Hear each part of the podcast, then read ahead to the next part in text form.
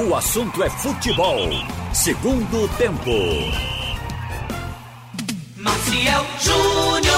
No ar, o segundo tempo do assunto é futebol aqui pela Jornal. Hoje com o trio de ferro: Alexandre Costa, Carlyle Paz Barreto, Roberto Queiroz em ordem alfabética, aqui no segundo tempo, com assistência de estúdio de João Vitor Amorim, o mascarado do Escreto de Ouro.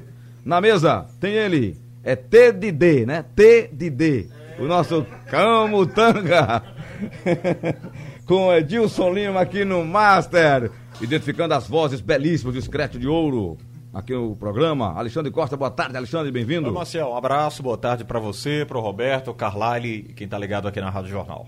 Boa. Carlyle, boa tarde. Depois da voz de Alexandre e de Roberto, tem que ter uma certa imposição, né? É. Boa tarde, bote, Marcelo. Bota pra arrombar, bota pra arrombar.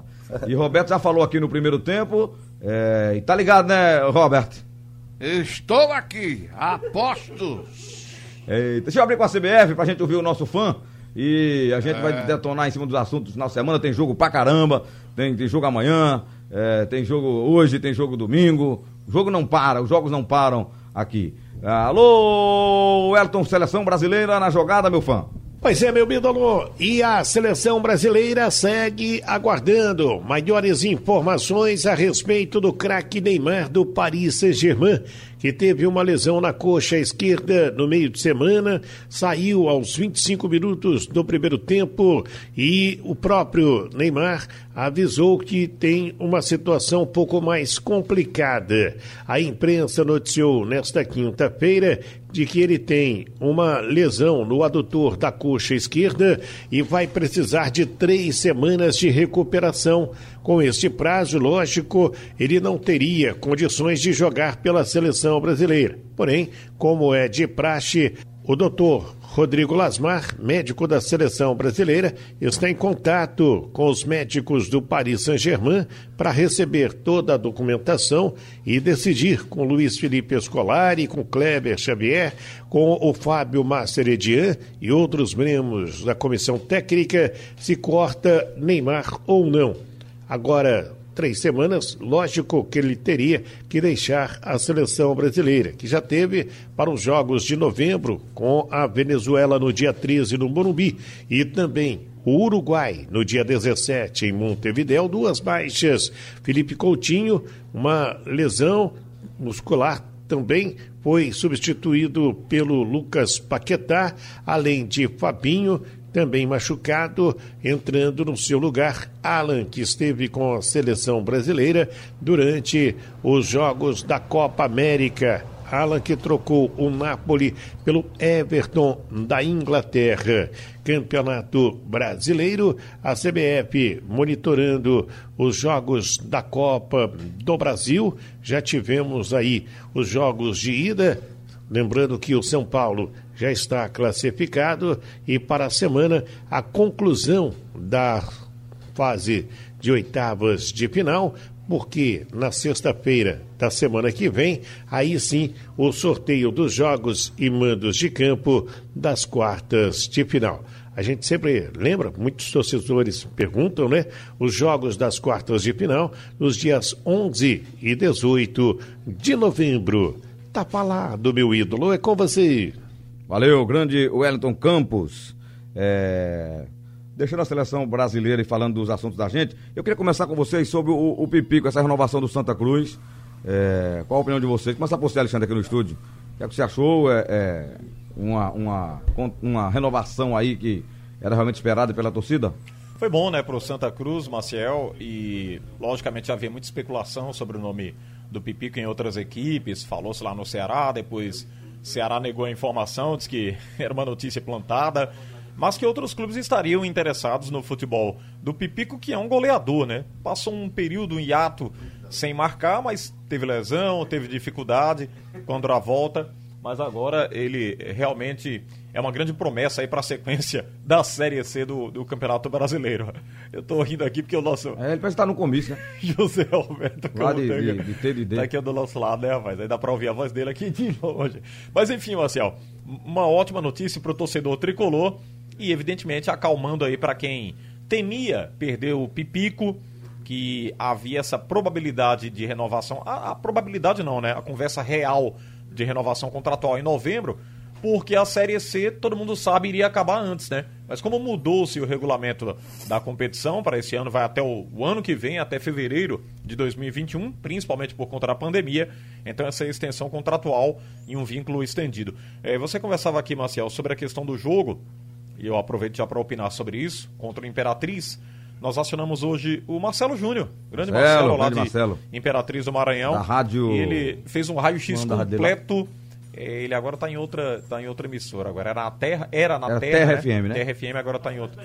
Está na TV, né, também. Exatamente. E aí o Marcelo Júnior nos passou de que os atletas que foram desligados foram chamados novamente alguns, né, para que eles pudessem cumprir um, a sequência de contrato com a equipe do, do Imperatriz. Tava sem jogadores, tava com 13 atletas. Eles fizeram uma partida contra o Remo com 11 do, titulares dois e, dois reservas no banco. Apenas dois jogadores da reserva. Então, se o técnico quiser mexer, que agora. Mas isso é futebol, viu? Não vá com a cabeça ah, é. que está resolvido, que não está, não, viu? É verdade. O Santos é favoritíssimo no jogo, é melhor. Mas. É, o técnico é o Charles Guerreiro, né? Que está tentando sequenciar os trabalhos. Tem apenas um pontinho, um ponto é. ganho mas vai tentar, evidentemente, fazer uma partida interessante contra o Santa Cruz. E é aquela história, né, Marcel? Não deve subestimar, né? De repente você perde para um time desse, aí a cobrança do torcedor tricolor é maior, né? Vai dizer, mas é, é. como é que o time vinha voando na temporada? Ontem eu estava assistindo Ituano e Brusque. O Ituano venceu por 3 a 1 Olha aí, o Brusque, Brusque teve bem, muita né? chance. A primeira derrota, né? Era o invicto aí. E vinha... perdeu pro Ituano, lá em Itu, no Novela Júnior. Aliás, rapaz, eu fui fazer um jogo em 2007 em Itu, Marcelo. Passei um frio tão grande no mundo, quase morro pra narrar o jogo. Ali rapaz. quando é frio, é frio. Fui ao lado do Adeval e a gente fez um jogo lá, meu amigo, eu fiquei sem garganta com frio. Pense no frio. Foi... Adeval já é branco, sumiu Pedro Gasparzinho. Oito anos em esporte, numa Série B, mas foi realmente muito frio. Mas ontem não tava tanto assim não. E o Ituano foi lá e esquentou o jogo metendo 3 a 1 no Brusque. Então tem que ter cuidado, né? O Brusque que, é, o Brusque que inclusive é o líder e o Ituano com essa vitória vai pro G4, entra no G4 do grupo 2 da Série C. Olha, é outro que pode ser adversário do Santa lá na frente. É outro que pode ser adversário do Santa lá na frente. Sim. Né? Ituano, que Deixa eu... acaba de entrar no G4, né? Isso. Deixa eu ouvir aqui o, o, o Carlyle e o Roberto sobre a história do Pipi, que já de imediato do jogo do Santa, se o Santa vai favoritíssimo mesmo. Carlyle. Oi, Marcel. É, foi bom, bom sim o Santa Cruz é, renovar, e não apenas até o final do campeonato, né? Santa Cruz já estendeu o contrato até 2021. É, Pipico, além de dentro de campo, tem feito a diferença do Santa Cruz, não tanto nessa temporada, por série de lesões, mas sempre quando ele defendeu a camisa coral, ele foi muito bem. Ah, fora de campo também é exemplo, a torcida gosta dele. É bom lembrar que, além de jogadores que fazem bem seu trabalho em campo, a torcida precisa, e isso todas as torcidas precisam de um ídolo, né? E Pipico é esse ídolo. Tava até, você estava até no comentário, Marcel, fazendo comparações com. sem querer, mas fazendo, né? Com outros atacantes do futebol pernambucano. E claro, cada um numa, na sua divisão, e isso tem diferença, né? Um jogador numa Série B, mesmo ele bem, ele indo para uma Série A, é, é bem diferente, né? mas até porque o Santa Cruz está tentando mudar de, divisão da Série C para a Série B, acho que o nível, o, o, buraco, o abismo não é tão, tão grande. Então dá sim para contar com o Pipico num eventual é, Série B. Por isso eu achei uma boa, boa ação do Santa Cruz essa renovação. E quando você estava comparando, eu lembrei logo de Cook. Será que Pipico está para o Santa Cruz assim como o Cook estava para o Náutico, né? A diferença é porque Cook justamente ele conseguiu é, fazer uma revolução nos aflitos e com títulos, né? Cook trouxe três títulos num período de quatro anos, Pipico ainda não. Roberto Queiroz, Pipico Oi. é o Pipigol? Muito bom. Achei importante a renovação. Ele teve problemas esse ano, ficou meio afastado, mas é goleador, ele sabe, ele tem tem presença da área, sabe sair do marcador e, e sabe concluir. Tem feito gols importantes pela equipe do Santa Cruz, é o ídolo da torcida. E nessa escassez de gente para botar a bola para dentro, o Pipico está se destacando aí com a equipe do Santa Cruz.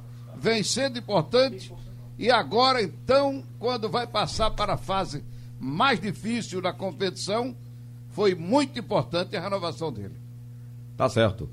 É, antes da gente falar dos jogos, o Carlyle trouxe um tema no comentário sobre essa possibilidade da criação de uma, de uma, uma liga nova na Europa, né?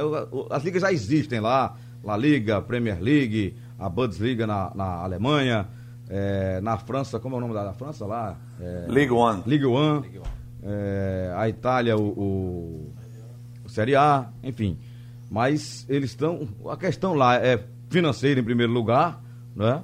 E os clubes estão é, meio rebeldes, né? Meio re- revoltados. Você acha que dá jogo, Carlyle, já que você começou o assunto no, no comentário, de que realmente seja fundada essa nova liga? Ô Marcel, eu trouxe esse assunto porque já começou um debate, mesmo que interno, no futebol brasileiro também.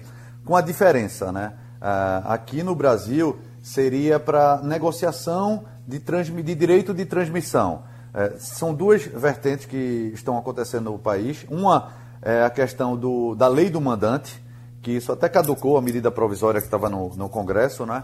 mas pode ser que tenha uma nova medida provisória ou até um, ir para votação um projeto de lei para ser permanente. Mas a outra vertente são os clubes, alguns clubes querendo a volta de uma espécie do Clube dos 13. E aí, com isso, eles deixariam de negociar individualmente com televisão e com CBF e passariam a negociar em bloco. Talvez isso fosse melhor, negociando em bloco, na teoria, com a possibilidade de- dessa divisão ser mais democrática. Na teoria. Porque o que a gente viu lá no passado foi blocos diferentes dentro do blocão. Por exemplo, Corinthians e Flamengo levando a maior parte da fatia, outros clubes como São Paulo, Vasco, e aí sem, sem a menor explicação, era mais por força política do que por grandeza ou número de torcida, levando uma fatia maior, e outros clubes como os nordestinos, os paranaenses, mesmo estando numa Série A, com a fatia bem menor. Pior ainda, uma desigualdade seria muito maior de uma divisão para outra. Então é preciso ficar ligado nessa, nesse início de debate. Na Europa não. Na Europa até pior. Era o que foi o Clube dos 13 no final da década de 80. Eles querem tirar a força da, da UEFA para fazer uma espécie de Super Champions League e aí só com os melhores colocados, independente, ou só com, perdão, só com os gigantes, independentemente de classificação em cada país. Porque hoje o campeão, e dependendo do país, vai até o segundo, terceiro, quarto colocado, é classificado automaticamente para a Champions e abrindo também vagas para países de menor expressão. E com essa Super Champions League, a- a- as potências estariam com vaga assegurada. Então, perderia aí o critério técnico, seriam vagas cativas, e mesmo que um time, por exemplo, o Everton, ele fosse campeão ou vice-campeão inglês, não teria vaga nessa, nessa competição. Eu acho que na Europa eles estão indo na contramão. É, eu veja bem, meu medo do Brasil, antes de passar para Alexandre e Roberto, é o seguinte. é, a CBF, por exemplo, se ela dissesse, olha, tudo bem, vocês querem fazer liga, fundem a liga dos clubes, eu vou ficar só com a seleção brasileira, que é rentável para ela. A seleção tem patrocínio altíssimo, que, que banca a CBF hoje, né? Porque do, do dinheiro dos clubes, do campeonato, ela tira o percentual dela, mas distribui ela e a televisão com os clubes, né? Hoje é direto com a TV, não mais com a CBF. Dela falar, ó, então vocês organizam o campeonato, a, a parte burocrática toda, administrativa, arbitragem, eu vou ficar com a seleção. E aí, vocês acreditam que o, o Brasil é capaz de fazer isso apenas com os clubes? Alexandre. É, Marcelo, é uma longa discussão e tem que avaliar os prós e os contra, né? Para criar-se uma, uma liga no nosso futebol. Eu acredito que essa liga não passaria longe da CBF, porque a CBF tem o maior interesse, né? A CBF é quem Mas comanda. se for liga, ela sai. É, Claro, a liga é como que na, os- na Europa. e grande parte vai romper, viu? Inclusive com a CBF. Você sabe que eh, a- a- houve até parte desses clubes querendo um rompimento aí com a Confederação Sabe, Brasileira. a La Liga na. Espanha é independente. A, a- Federação Espanhola cuida da seleção. Exatamente. Mas o futebol quem cuida é a La É, Liga. é, essa tentativa já foi, eh, pelo menos, elaborada em outras oportunidades aqui no Brasil e nunca deu certo. Se realmente for um- uma liga bem organizada, como é a Premier League, a La Liga, como bem colocou aí o Carlyle, que dê sequência, né? Mas o, o problema no Brasil, Marcelo, é que tem muitos atravessadores e que querem ganhar vantagem, né? Querem Você levar tem dúvida que vão criar um isso. novo Clube dos 13? Vai ser Clube dos 20. Vamos dar só o nome. Esses 20 que estão na Série A. Uhum. Se formasse uma liga hoje, formariam com eles. Talvez botando aí o, o- que é o grande tá fora, o Cruzeiro. Exato. Talvez. É, né? talvez.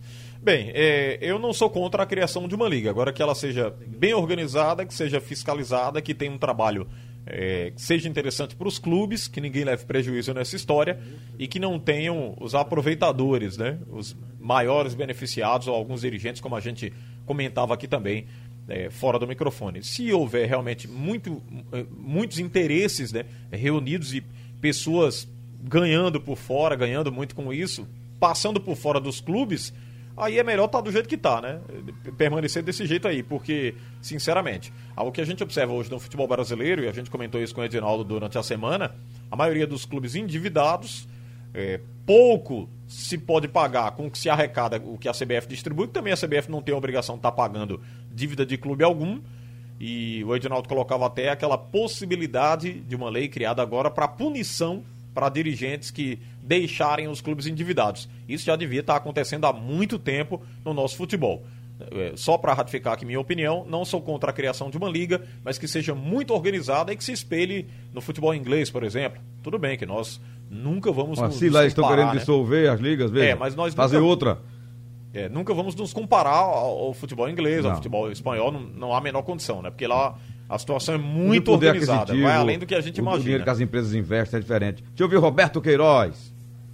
Eles estão querendo tirar da parada a UEFA, né? É. Eles estão querendo fazer aquela liga continental. É, sim, é como o Brasil, né? Agora, o problema aqui do Brasil é que tem 12 clubes, inclusive uns três ou quatro falidos totalmente, como é o caso do Cruzeiro, do Botafogo, do Vasco. O Botafogo, o presidente dando declaração dizendo por ele fechava e pronto, que não tem, não tem dinheiro. Exatamente, é. A dívida é muito grande. O Corinthians já está com a dívida de 900 milhões de reais. Está igual a do Cruzeiro. Fora a dívida com o estádio. Aqui, o que há é um, um comando de 12 clubes. Esses clubes falidos e esses outros, eles também acham que esses falidos são grandes ainda. São clubes, eles têm um nome, têm uma tradição, têm um passado, mas eles não são mais clubes estruturados, grandes do futebol brasileiro.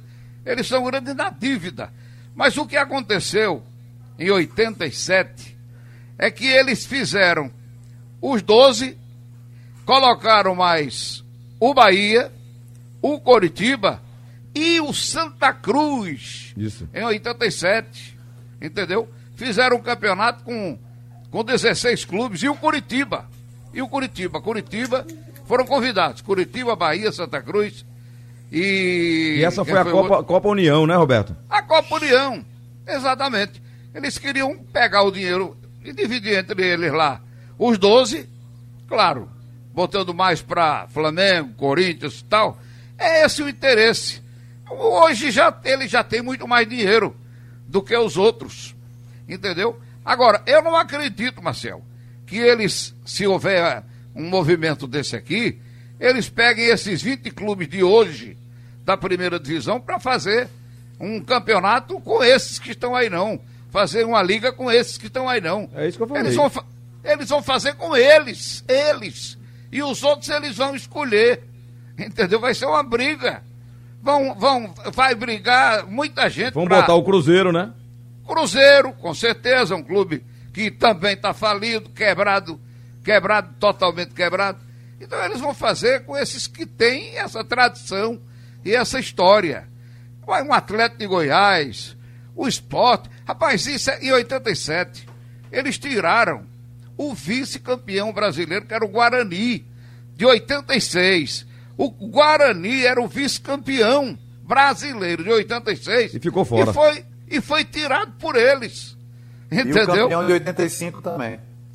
O campeão que. O Curitiba é, também ficou fora. O Curitiba. O não, o Curitiba foi convidado.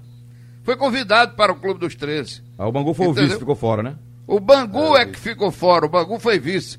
Mas não, eu acho que o dinheiro, é porque eles, os clubes gastam demais. Um, o Flamengo tem uma folha de 22 milhões de reais. Eu, eu acho um absurdo. O time, mas eles se arrecadam, né? Mas mesmo assim, eu soube que a, a dívida do Flamengo está crescendo de novo, porque não está dando para pagar uma folha de 22 milhões de reais. É muito dinheiro. Olha. Só de é, renda é, eles perderam aí, aí entre 30 e 40 milhões de reais na temporada, né? Mas veja, essa discussão que está tendo no Brasil, essa quer dizer, que está começando ainda, é embrionária, é para a liga para gerir direito de negociar direito de transmissão. Não é para fazer um campeonato à parte, não. Essa discussão é na Europa. Mas aí, pelo que vocês estão falando, e eu concordo, futuramente isso é apenas estão abrindo a porta para talvez uma nova. É, essa, Mas, ô, ô Carlyle. Essa que o Carlyle citou aí de, de fazer uma competição paralela né, ao brasileiro, já foi cogitada essa possibilidade e foi é, rapidamente eliminada, né? né? Porque a CBF foi lá em cima dos clubes, fez pressão, e aí, é como o Carlyle disse, é mais para a questão de administrar os direitos é, de cada mandante. É porque a verdade é que a, a entidade máxima do futebol é a CBF. Por esta razão, é que não foi homologado o Flamengo campeão nem o Internacional vice em 1987. Foi homologado pela CBF foi o Esporte e o Guarani, os campeões, campeão e vice. E eles disputaram a Libertadores e foi aquele rolo todo até hoje para saber quem é o campeão. O campeão é o campeonato da, da entidade máxima. Ela pode não, não se intrometer na negociação de dinheiro de televisão, mas a verdade é que a entidade ligada à FIFA, quem é? É a Liga ou é a CBF? CBF. É a CBF. É a CBF. Então é mais confusão. Eu acho que vai ter mais embrólio. Acho que acho que o Campeonato Brasileiro poderia ser até um pouco maior, porque nós não somos um país do tamanho da Itália, nós não somos um país do tamanho da Holanda nem da Alemanha. Nós somos um país do tamanho quase da Europa, né? Um país, país com... continental. Exatamente. Então eles têm 20 clubes ali na Itália, 20 clubes na Espanha, 20 clubes em Portugal, esses campeonatos deles lá. Cada campeonato deles tem 20 clubes. Num, num, num, num país que é um estado. É um estado aqui no Brasil. Ok. Tá Tem, certo? Temos um bloco. Ô Roberto, uma notícia para você aí, boa, que um ouvinte até perguntou aqui. É, se a gente sabe se, se tem outro time invicto ou nas séries A, B, C e D ou só a Patativa Sanguinária. É, tem mais dois invictos no Brasil nessas quatro séries. E são da ah, D. É? É? o Gama e o Novo Horizontino. Ainda não perderam. Já, já eles caem. Ainda não perderam. Ao lado do Central são os três clubes, Gama, Novo Horizontino e Central, que estão é, com esse, essa invencibilidade aí no Brasileirão.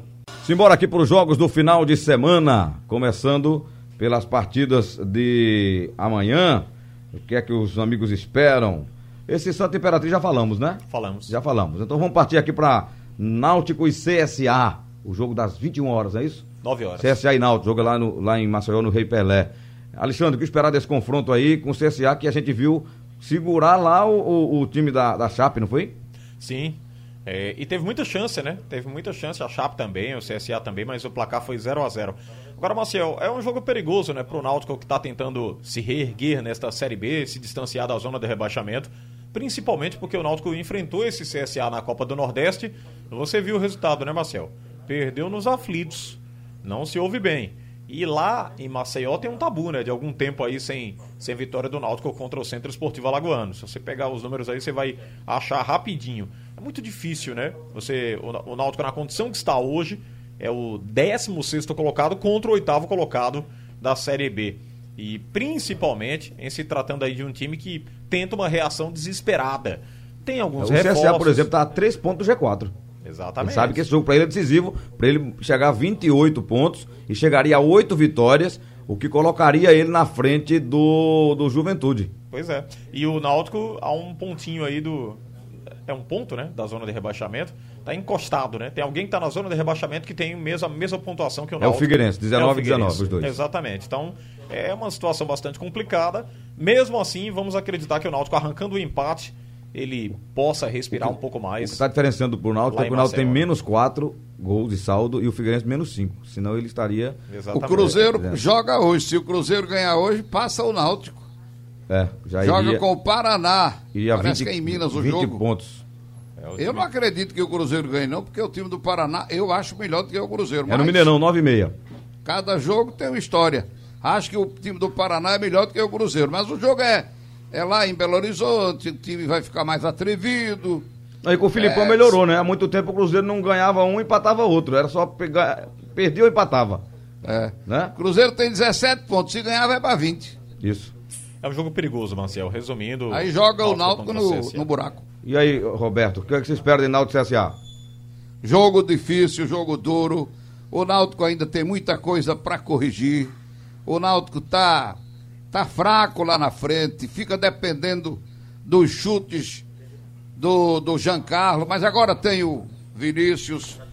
O não fica tão dependente do Chiesa, mas a bola chega mais para Chiesa, que é o cara que fica mais lá dentro da grande área.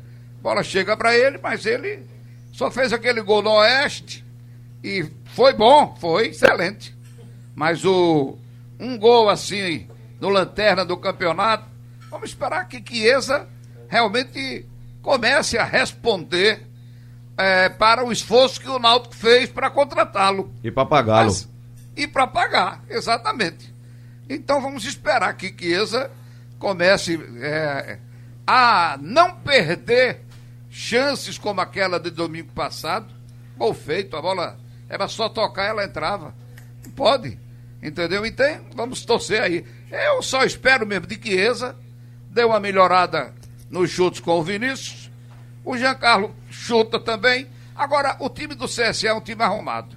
Eu vi o jogo contra a Chape, ele foi pra frente, ele não ficou lá atrás, atacou também, criou chance, chutou, exigiu e quase ganhou o jogo diante da equipe da Chapecoense. Mas, vamos ver, é difícil, o jogo é duro. O Náutico tem que corrigir essas besteiras que está fazendo aí nos jogos. E aí, Carlyle? É, o CSA vem de quatro vitórias seguidas em casa. Ele vem jogando bem. Marcelo Cabo mudou o time e o Náutico fora de casa vem muito mal, né? Não consegue, apesar de ter vencido o Oeste, mas a partida não foi boa.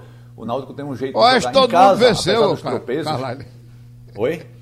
O Oeste todo mundo venceu. 12 derrotas. É, pois é. E apesar dos tropeços do Náutico nos aflitos, ele vem 13. tendo um rendimento melhor. Fora de casa não, ainda está devendo. Então o Náutico precisa saber encarar um adversário que é forte e que está confiante e que sabendo que essa vitória vai colocá-lo lá no pelotão de cima. É um jogo muito difícil para o Náutico, mas pode ser esse divisor de águas. Seria contra o Cruzeiro, o Náutico tropeçou e agora passa para esse jogo contra o CSA. Se o Náutico Náutico não conseguir vencer, aí sim, vai ficar aquela briga chata contra a zona de rebaixamento. Se conseguir ganhar, e aí pode emendar uma sequência sem derrotas, aí pode trazer essa confiança para os aflitos.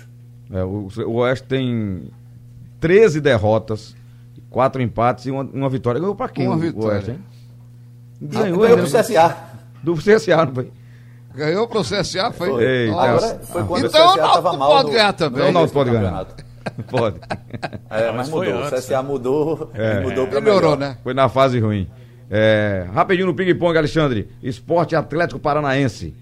Na tem que ilha. vencer, né? Tem que vencer. O Atlético fez um jogo muito interessante pela Copa do Brasil, né? Mas o Sport tem grande chance de bater o Atlético Paranaense, que vem numa situação bastante complicada, né? O comando lá, a presidência mudou, vive um momento nos bastidores de muita cobrança.